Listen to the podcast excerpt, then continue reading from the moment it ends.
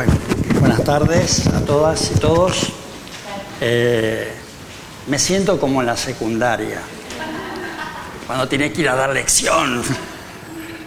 Pero no, no es que quiero dar lección, sino que eh, sentirme como alumno, porque realmente todos somos alumnas y alumnas de Jesús, ¿no? Entonces, ustedes creían que iban a venir acá a escuchar un mensaje, pero yo los voy a hacer trabajar. Vamos, me van a ayudar. Este, así que bueno, tengo un tema que, si bien esto es una práctica, es un tema que me entusiasma muchísimo, que me cargan porque me la paso siempre hablando del tema, parezco reiterativo, pero es que con, esta, con la edad que tengo, en la palabra de Dios hay cosas tan fantásticas que me reentusiasman y espero que pueda contribuir. Eh, lo que es sagrado acá es la palabra de Dios. La interpretación que yo le dé está para que ustedes la, piensen esta semana. Espero que se puedan llevar algo de lo que voy a compartirles y que yo tengo bastante entusiasmo con esto. Voy a tratar de ajustarme al tiempo. En algunos momentos voy a hacer una lectura. Eh, y bueno, es como en un living de una casa, ¿no? Como hacían los primeros cristianos que no tenían templo y se reunían en las casas y bueno, por ahí una lectura que nos haga pensar, que, que ahora cuando nos vayamos a nuestra casa eh, pensemos. Y el tema que, que, tengo para hoy es el tema de la esperanza. Eh, yo pensé en dos títulos de este tema. Una es la esperanza que produce cambios es posible, eh, lo usamos en fortalecer. Otro tema es una esperanza que abre caminos eh, en relación a nuestra vida cristiana, a nuestro discipulado. Y tengo una frase de un teólogo alemán que se llama Jürgen Moltmann y mi familia está cansada de que lo mencione, algunos, siempre Moltmann eh, pero es una frase que eh, quisiera que ustedes la escuchen y me digan su opinión, si están de acuerdo, si no.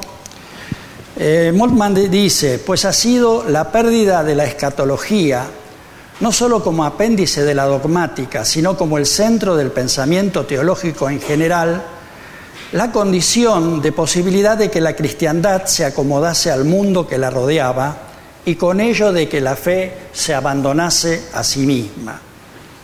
Se las voy a repetir. ¿Mm? Pues siempre ha sido la pérdida de la escatología. ¿Saben lo que es la escatología? El análisis del futuro, ¿eh? la pérdida de eso, no solo como apéndice de la dogmática, porque en, los institutos bíblicos se estudia como una materia, o no sé, eh, como un ítem, sino como el centro del pensamiento teológico en general, la condición de posibilidad de que la cristiandad se acomodase al mundo que la rodeaba y con ello la fe se abandonase a sí misma. A ver, escucho, ¿qué opinan? ¿Están de acuerdo? ¿Entienden?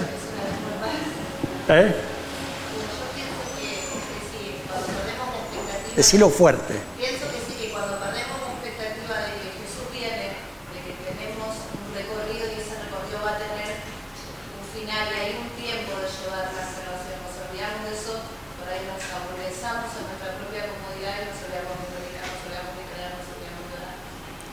La pérdida de esa, de esa esperanza futura nos lleva a acomodarnos, a llevar una vida aburguesada, religiosa.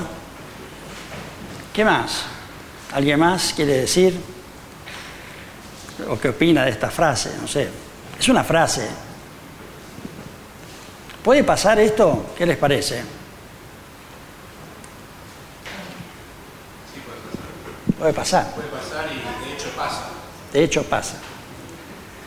El hecho de que podamos, como decir, bueno, progresar o, o, simplemente eh, la fe no es una fe viva, que se renueva, eh, sino que es una fe que se achata. Se achata. Bien. De eso vamos a hablar hoy. Eh, vamos a leer Colosenses 1, 15 al 20. Alguno que la quiera leer, por favor, este pasaje. 1 del 15 al 20. El cristianismo europeo le ha dado más énfasis a muchas otras cartas, menos a las de Efesios y Colosenses, por considerarlas míticas, y se ha dedicado a la bienaventuranza del alma y no dejando de lado la universalidad del mundo. Eh, ustedes van a ver que hay un cambio entre el Antiguo y el Nuevo Testamento, y yo quiero hablar de eso esta tarde. Pero vamos a leer este pasaje, de 1 del 15 al 20. no sé si Susana, ¿podrías poner todo el pasaje? Del 15 al 20, por favor. ¿Alguien quiere leerlo? ¿Eh? Dale, fuerte. Él es la imagen del Dios invisible, el primogénito de toda creación, porque por medio de Él fueron creadas todas las cosas en el cielo y en la tierra, visibles e invisibles, sean tronos, poderes, principados o autoridades todo ha sido creado por medio de Él y para Él. Él es anterior a todas las cosas que por medio de Él forman un todo coherente. es la cabeza del cuerpo, que es la iglesia. Él es el principio, el primogénito de la resurrección, para ser en todo el primero. Porque a Dios le agradó habitar en Él con toda su plenitud y por medio de Él reconciliar consigo todas las cosas, tanto las que están en la tierra como las que están en el cielo haciendo la paz mediante la sangre que derramó en la cruz. Bien. ¿Qué está diciendo este, este pasaje? Rápidamente, a ver, entre dos o tres ideas.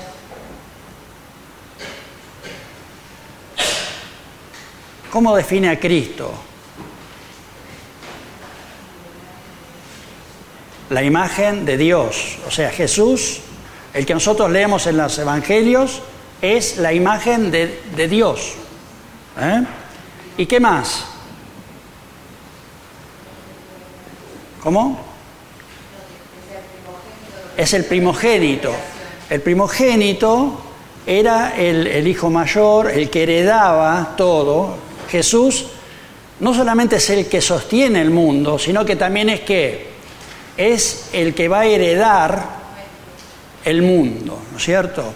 ¿Cuál es el mundo? ¿A qué se está refiriendo acá, en este pasaje? ¿A qué mundo se está refiriendo? ¿Al mundo evangélico? ¿Al mundo católico, musulmán?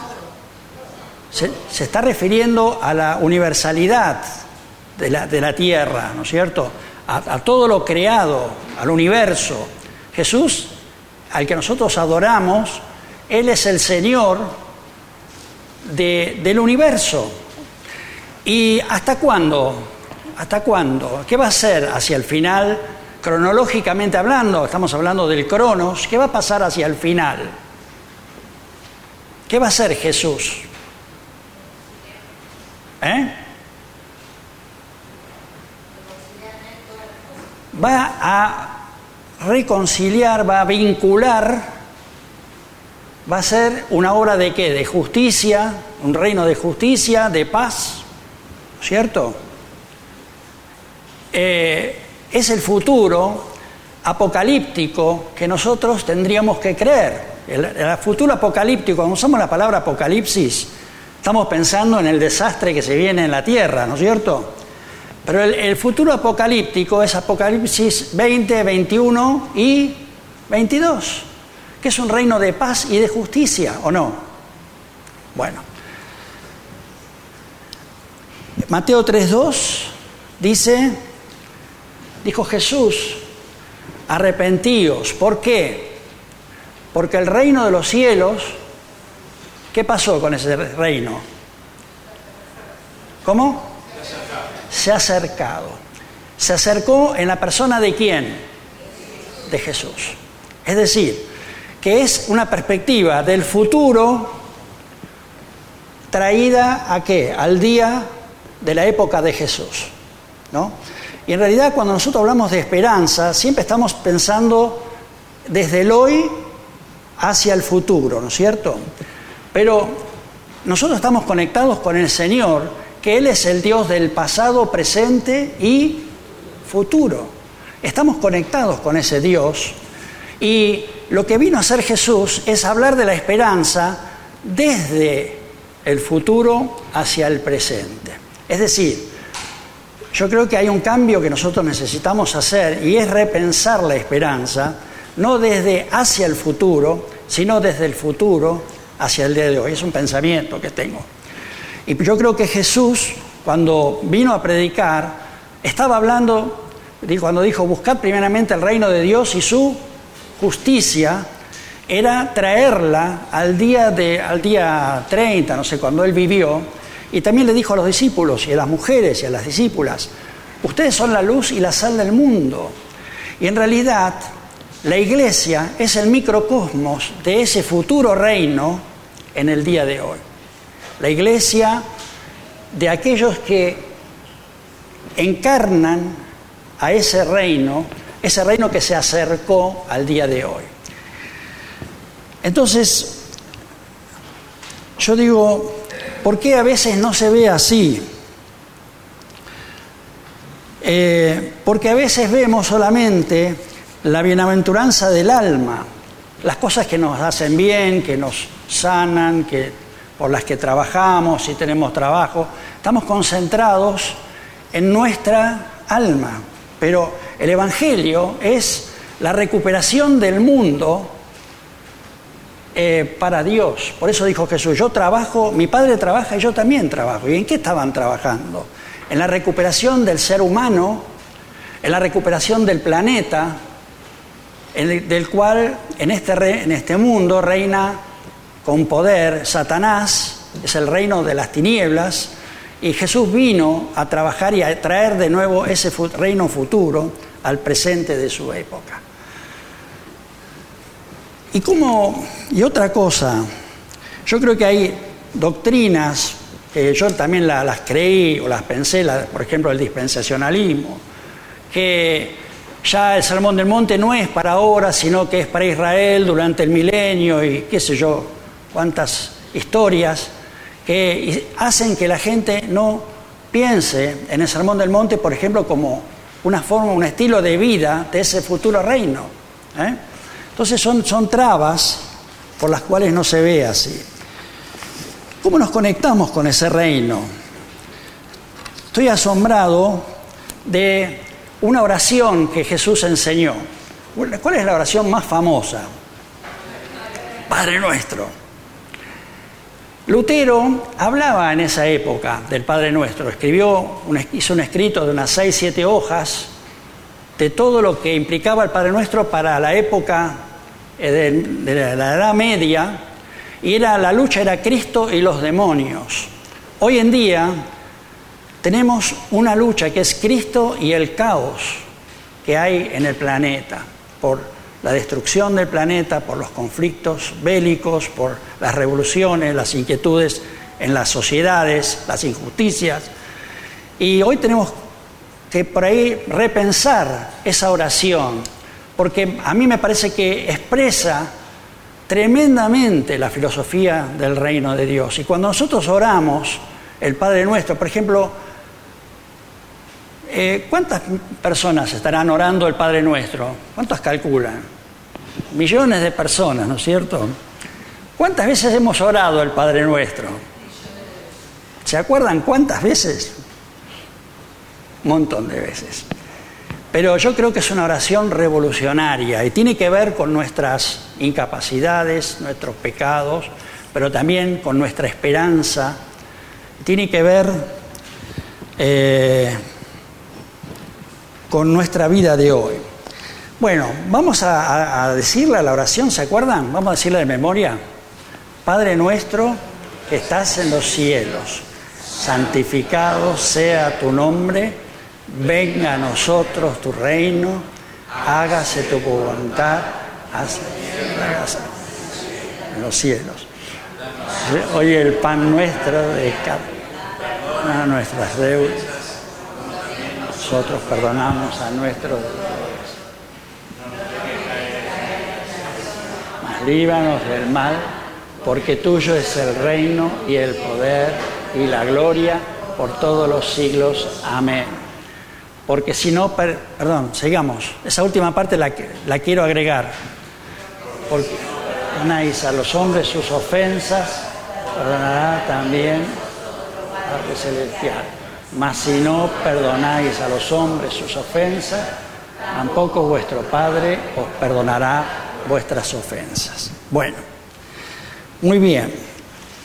Me gustaría brevemente desmenuzar un poquito eh, el concepto de padre. Cuando nosotros pensamos en padre, eh, generalmente, ¿qué estamos pensando? ¿Cuál es el acercamiento? Acá estamos hablando de un Jesús mundial. ¿eh? Cuando un africano, un chino, un budista, un latinoamericano, un europeo, un norteamericano se ha de acercar a Dios, ¿de qué manera se ha de acercar? ¿A quién? ¿A un? A un padre. ¿eh? No es solo para nuestra congregación o a nuestra familia. Este es un, este es un acercamiento que el Señor quiere, que nos acerquemos a Dios como Padre nuestro. Y me parece que cuando nosotros trabajamos en la, computadora, de pronto nos interfiere una actualización, ¿vieron? Se nos actualiza y nos corta en medio de una inspiración y la máquina nos actualiza.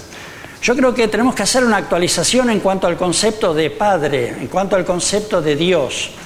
En el Antiguo Testamento, los israelitas llamaban a Dios, a Jehová, el Dios de nuestros padres. Ustedes no van a encontrar en el Nuevo Testamento en ninguna parte esa frase. No aparece en el Nuevo Testamento en ninguna parte la, frase el Dios de nuestros padres. Todo lo contrario, cuando Jesús, y esto a mí se me pasó por alto 45 años, cuando Jesús le dijo a la mujer samaritana, mujer, va a llegar el día en que hay un cambio. No se va a adorar en Jerusalén, no lo dijo en esa forma, no se va a adorar a Dios en un lugar físico. ¿Recuerdan eso? ¿Eh? No va a ser en Jerusalén, sino que la fe va a ser en espíritu y verdad. Después en Hechos 7:48, ustedes lo pueden leer, yo tengo un montón de cosas, pero hay que acotar Dice que Dios no, es, adorado en, el universo, o sea, en la, en bóveda de los cielos, no, habita Dios en templos, sino que en las congregaciones, o sea, lo, que acá prioriza es la congregación en la que estamos. Esa va a ser la, adoración a Dios. Entonces, eh, Dios se revela, aún Pablo dice, el Dios no conocido, se revela como el Dios del todo el universo en el, Nuevo Testamento. Entonces, eh, nuestra idea de padre es un, es un padre que nosotros compartimos y porque además dice nuestro. Y hay un concepto comunitario en el, en el Padre Nuestro. No es Padre mío. Hoy estamos en un mundo muy individualista, tremendamente individualista, pero es Padre nuestro. Somos una comunidad, una congregación. ¿Y dónde está este Padre? ¿Cómo? En los cielos. ¿Podemos, podemos manejarlo? Señor, si vos me haces esto, yo... ¿Y, ¿Y cuántas veces lo he hecho eso? ¿Cuántas veces? No es manipulable. Es un Padre. Es Abba Padre. El Señor nos ama. Eh, y es, un Padre que no está al alcance nuestro para manejarlo ni usarlo. Y hay un pasaje que dice, estad quietos y conoced que yo soy Dios, en Salmo 46. Y es en la quietud, en nuestro descanso, cuando nosotros no podemos manejar los problemas que tenemos. Es donde tenemos que aprender a tener quietud y dejar orar al Señor, porque en el descanso es donde podemos aprender a conocer al Señor y ver que Él es, que Él es bueno y, nos ayuda y nos sostiene. Bueno, Padre nuestro que estás en los cielos, este es un Padre actualizado el nombre de Dios al día de hoy, es un Padre para todo el planeta. ¿eh? Es un Padre abierto, pero hay que acercarse como hijo o como hija, ¿no? Eso después lo vamos a ver. ¿Cuál es la primera cosa que necesitamos desesperadamente pedir? ¿Cómo? En el Padre Nuestro, perdón. Seguimos ahora el Padre Nuestro cortito cada ítem. Lo primero que la mayor necesidad que tenemos, ¿cuál es? ¿Cómo? Perdón. Si hay una antes. Santificado sea tu nombre. ¿Qué significa eso? ¿No es santo el nombre de Dios? ¿Cómo santificado sea tu nombre? ¿Alguien se anima a decir?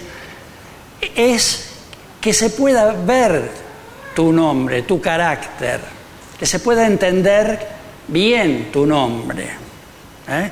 que se pueda entender bien el carácter de tu persona.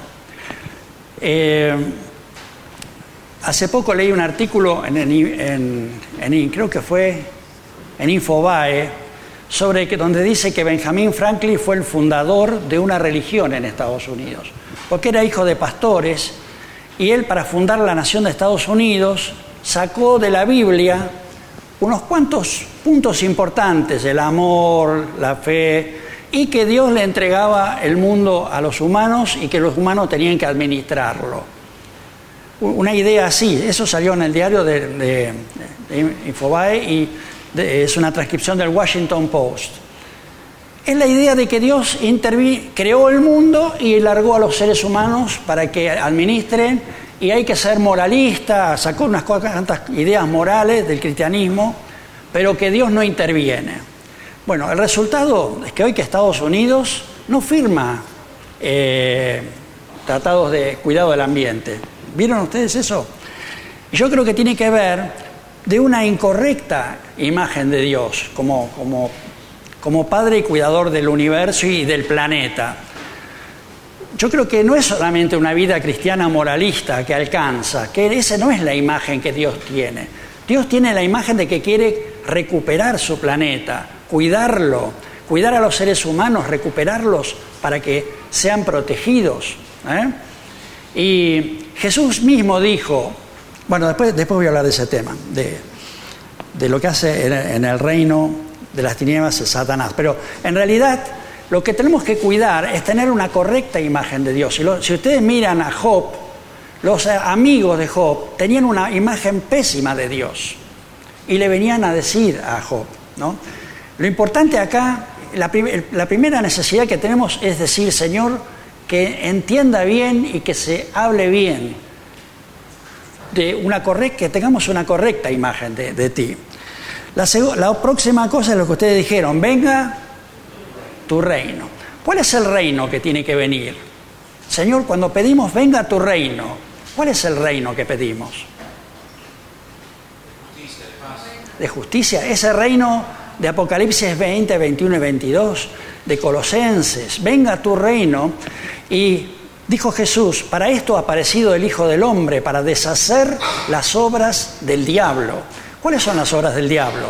Peligros, separaciones, eh, enfermedades, la muerte, eh, el caos. Todo lo que vemos en la sociedad es producto de ese reino de Satanás. Y cuando nosotros nos entregamos al Señor, venimos a ser parte de qué? De ese reino. Y lo traemos al día de hoy. ¿eh? Eh, yo les pregunto una cosa. ¿Cuántos días del año tenemos? ¿Alguien me sabe responder? ¿Cómo? 300 y no 365. Es bisiesto. Bueno, y yo te pregunto, ¿Cuántos años eh, son? ¿Para atrás o para adelante? ¿Los de atrás los tenés? No. ¿Y los de adelante? ¿Los tenés los de adelante? ¿Los 366? No. ¿Cuántos años, cuántos días tenemos por año? Un solo día. un solo día. Y es este es el día que tenemos. Si vivimos hasta los 90 años, tenemos 366 todos los días, pero es el hoy. Y ese, ese reino lo traemos en la persona de las mujeres y los hombres de la iglesia a nuestro alrededor. Ese reino de justicia por el cual luchar, esa paz por la cual luchar. Y nosotros tenemos que pedir como segunda petición, no solo que se cuide la imagen de Dios, de que Dios es bueno, Dios no es malo, no es eh, implacable y, nuestro, nuestro esclavito, no, Dios es creador, nuestro creador y amoroso, y necesitamos que venga a su reino. ¿Y qué otra cosa necesitamos? ¿Cómo? Que se haga la voluntad de, su Padre en nosotros. Nuestro mayor problema, mi mayor problema, es mi incapacidad de obedecer. Ese es mi mayor problema, mi incapacidad. Tengo problemas porque soy pecador, somos pecador y pecadoras. Y nuestro mayor problema es nuestra incapacidad como pecadores. ¿Y cuándo lo hacemos eso? Hoy. Es pedirle que el Señor nos dé fuerzas y nos ayude a mantenernos humildes, que eso es lo difícil. ¿eh? Lutero decía que, que si nosotros vamos dejando agujeros en nuestra vida y los agujeros se hacen tan grandes que Satanás pueda meter la cabeza, ¿qué pasa? Si Satanás mete la cabeza, ¿qué pasa? Mete el cuerpo. ¿eh? Es así, y no, la oración frena esa, esa posibilidad. La próxima petición que ahora es la que yo siempre que, pero yo decía Jesús, yo quiero la primera, eh, la cuarta quiero que sea la primera. bueno, ¿cuál es la cuarta petición? El pan nuestro de cada día. ¿Qué significa que cada uno tiene un pan nuestro? ¿Qué está diciendo Jesús? Que el indígena, que la señora indígena, que el negrito, la negrita, el santiagueño, el africano, el chino, todos tenemos un qué, un pan que le corresponde. Todo ser humano en, el planeta Tierra, en ese reino de justicia, tiene derecho a tener lo necesario para vivir. Pero hay que pedirlo, ¿no es cierto? Y estamos en un mundo de una injusticia tremenda, que es dolorosa. Y no podemos, hay muchas teorías, no voy a hablar mucho sobre la teoría del derrame, la meritocracia, la burla a los pobres. Hay muchas cosas que pasan en nuestro mundo, pero realmente la voluntad de Dios es que a nadie, a nadie le falte el pan. Y si le falta el pan a alguien, es porque hay una injusticia. Y si nosotros hacemos esta oración, estamos pidiendo que haya qué? Justicia para todos, pan para todos. Cuando oramos y damos gracias por los alimentos, hay una cosa que podríamos agregar. Podemos pedir por quién? Por los que no tienen. No es solamente dar, Señor, gracias que me satisfaciste, que tenemos comida. Debemos pedir para que en la sociedad nadie se quede sin comer. ¿eh? Hay mil cosas que se pueden hablar de esto, que no hay tiempo. ¿La próxima cuál es? Bueno, por un lado, eh, el equilibrio con Dios, el equilibrio con nuestras necesidades cotidianas y ahora las relacionales, las relaciones con las personas, que, son a veces difíciles, porque nosotros somos pecadores y el otro también es pecador. ¿eh? El arreglo de los vínculos, el de ese reino futuro, ¿cuándo se da ese arreglo? ¿Qué día se, ¿Para cuándo es el arreglo? Algún día me voy a arreglar, sí, pero la semana que viene. ¿En, qué día poseemos para hacer los arreglos? Hoy. ¿Mañana tenemos tiempo? No. Es, esa visión del reino futuro traerla al día de hoy, arreglar los problemas, resolverlos. ¿eh? Y ustedes sabían que, que las deudas son un negocio fenomenal en la tierra. dicen que el, Producto Bruto Internacional es de 80 mil millones de dólares y que la deuda es de 400 mil, cuatro veces más grande la deuda del mundo que se usa para esclavizar a la gente. ¿eh? El jubileo, el perdón de las deudas, alcanza también a las económicas. Sin embargo, la deuda, fíjense, ha sido usada como un elemento de castigo hacia otros y de dominio hacia otras personas. Y una persona que, que lo hace, si ora el Padre Nuestro, va a encontrar resistencia en sí mismo. Y nosotros tenemos que orar para que no se use la deuda. Además dice que los cristianos tenemos que tratar de no tener deudas, ¿no? Pero bueno, la deuda como instrumento de dominio y castigo a los demás es terrible. Por eso esta oración es revolucionaria. Tenemos que orar para que eso no pase. ¿Qué últimas dos peticiones hay ahí? No nos metas en tentación, más lira además porque tuyo es el reino, el poder y la gloria. Es decir, eh, es Dios que nos mete en tentación. Dice en Santiago, bienaventurado el varón que soporta la tentación, porque cuando haya resistido la prueba recibirá la corona de vida que Dios ha prometido a los que le aman. Cuando alguno es tentado, no diga que es tentado de parte de Dios, porque Dios no puede ser tentado por el mal, ni él tienta a nadie. La oración, ¿cuál es? Señor, no nos dejes colapsar. Es decir, no es que Dios nos tienta, nos tientan nuestros propios malos deseos. La tentación viene de adentro de nuestro corazón.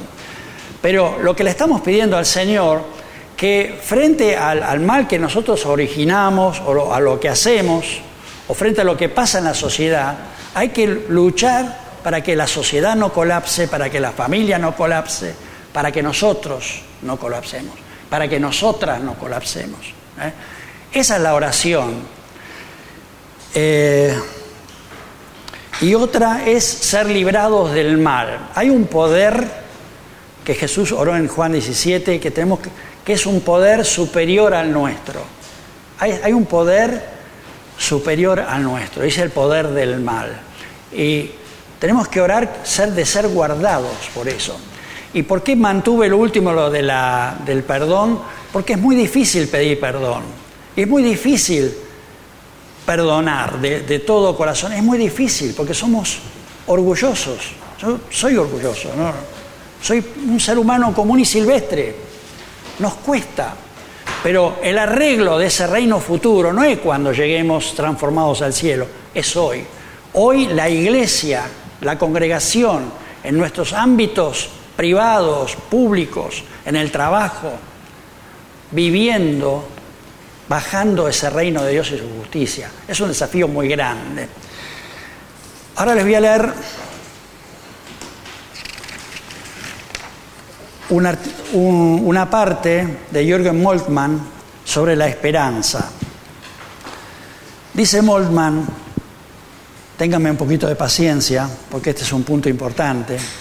El dolor de la desesperación consiste, sin duda, en que existe una esperanza, pero no aparece ningún camino que lleve hacia su cumplimiento. Así la esperanza excitada se vuelve contra el que espera y le devora. Vivir significa enterrar esperanza. Se dice en una novela de Fontane, en la cual se describe son las esperanzas muertas. Piérdese la fe y la confianza en las esperanzas. Por ello, la desesperación quisiera evitarle al alma los desengaños. Esperar y aguardar vuelve locos a muchos. Por ello se intenta permanecer en el terreno de la realidad, pensar con lucidez y no esperar ya. Sin embargo, con este llamado realismo se cae en el peor de todas las utopías, la utopía del statu quo, como lo denominó Musil. El desesperar de la esperanza no necesita siquiera presentar un semblante desesperado. ¿Se acuerdan de Juan el Bautista? ¿Qué dijo Juan el Bautista? ¿Sos vos realmente? Al final de su vida, esa esperanza lo, terminó carcomiendo por adentro. ¿eh? Puede ser también la simple y silenciosa ausencia de sentido, de perspectiva, de futuro y de objetivos. Puede mostrarse el aspecto de la renuncia sonriente. Bonjour, tristesse. Lo que queda es una cierta sonrisa de aquellos que han repasado sus posibilidades y no han encontrado en ellas nada que pudiera proporcionar motivo de esperanza. Lo que queda es un tedium vitae, una vida que se acompaña a sí misma ya tan solo un poco. Seguramente no existe ningún otro comportamiento cuya existencia puede señalarse de un modo tan general entre los productos de descomposición de una cristiandad no escatológica, burguesada y consecuentemente de un mando que ya no es cristiano como la sedia, la tristeza, el cultivo, la frívola manipulación de la esperanza muerta.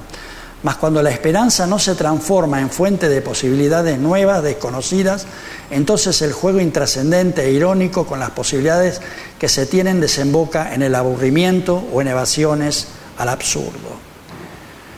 Ni en la presunción ni en la desesperación, sino solo la esperanza perseverante y cierta reside la fuerza de la renovación de la vida. ¿Qué significa esto? tomar conciencia de que sos una cristiana y de que sos un cristiano que está bajando el reino y que luchás por ese reino de justicia hoy, te llena de fuerza. ¿Eh? No, a veces nos desanimamos porque pensamos que en esta sociedad no podemos hacer ningún cambio y que todo, que no hay camino. Sí hay camino. Y es el poder de Dios viviendo ese el camino de la esperanza.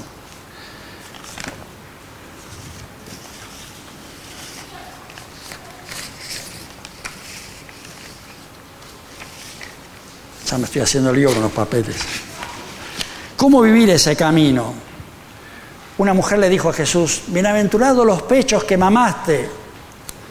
Está bueno la adoración, está bueno.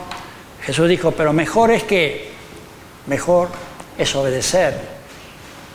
¿Eh? Está bueno. Jesús, sos fantástico, pero más importante es vivir para buscar primeramente el reino de Dios y su justicia. Ver el reino hoy. Yo cuando leía Bienaventurados los de limpio corazón, porque ellos verán a Dios, yo pensaba que significaba que Jesús me perdonaba y que yo algún día lo iba a ver a Dios. El reino está entre nosotros, pero no lo vemos. Yo me acuerdo cuando iba al cajero, al principio que tuve esta tarjetita, no digo de qué banco, yo tenía esta tarjeta, y yo iba al, principio a Banelco y la metía. ¿Y sabe lo que decía? bienvenido Gerardo Koff. Yo decía, ¿cómo sabe que? ¿Cómo sabe que soy yo que estoy acá en el cajero? ¿Saben por qué sabe el banco de que era yo? ¿Eh? Acá dice, en esta tarjeta dice. Donde yo la ponía dice, bienvenido Gerardo Koff. No era ni un secreto. ¿Qué quiero decir con esto? El reino de Dios está acá, está incorporado. le hemos pedido perdón al Señor y Él nos ha perdonado, yo creo que acá todos conocemos al Señor, porque me doy cuenta que todos somos creyentes, le hemos pedido perdón al Señor. Por ejemplo, yo no sé si han visto, hecho la práctica de, de dejarle a un peatón su derecho de cruzar la esquina. ¿Lo han hecho eso? ¿Qué es lo que hace esta persona? ¿Cómo? No cruza. Pero si uno frena, ¿cómo? Tienen miedo y no cruzan. Pero si frena, ¿cómo?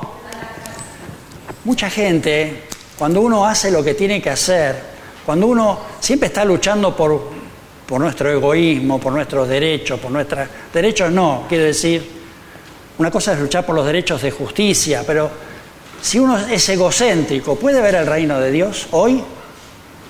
No, no lo vas a ver. Pero lo tenés ahí, el chip. Cuando vos, o sea, si vos buscás obedecer al Señor y vivir ese reino, de pronto empezás a ver cambios en la gente, empezás a ver el reino. Ese reino no es eh, allá en Apocalipsis 20, es hoy el reino. El reino se ha acercado y nosotros lo bajamos. Vivir el hoy con la mirada en el reino que se viene. Y hoy tomamos la Santa Cena. Y hasta esto tiene sentido. Dice el apóstol Pablo, porque yo recibí del Señor lo que también os he enseñado, que el Señor Jesús, la noche que fue entregado, tomó pan y habiendo dado gracias lo partió y dijo, tomad, comed, esto es mi cuerpo que por vosotros es partido. Haced esto en memoria de mí. Asimismo también tomó la copa después de haber cenado diciendo, esta es la copa del nuevo pacto en mi sangre, haced esto todas las veces que la bebieres en memoria de mí.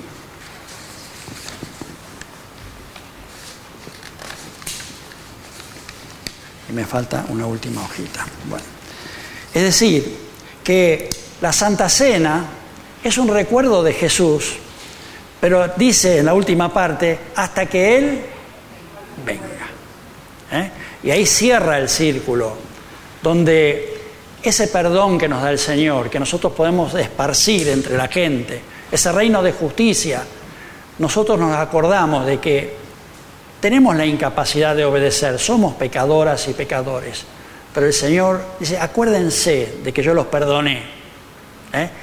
Este día de hoy es único, es el 2 de febrero de 2020.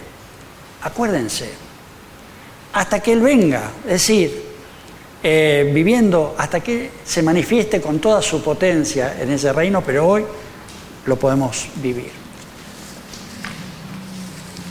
Oramos. Señor, te damos gracias por esta esperanza viva. Te pido que bendigas a cada hermana y cada hermano, que podamos crecer en ese reino y en tu bendición. Y gracias, Señor, por eh, recogernos como hijas y como hijos para vivir en esta generación de Argentina. Te pedimos que tú obres en Argentina, en, medio de tanta injusticia y dolor profundo que hay en la sociedad, que nosotros podamos ser lucecitas, que podamos ser sal y luz en este mundo tan oscuro y perverso. Y gracias por esta noche, en el nombre de Jesús. Amén.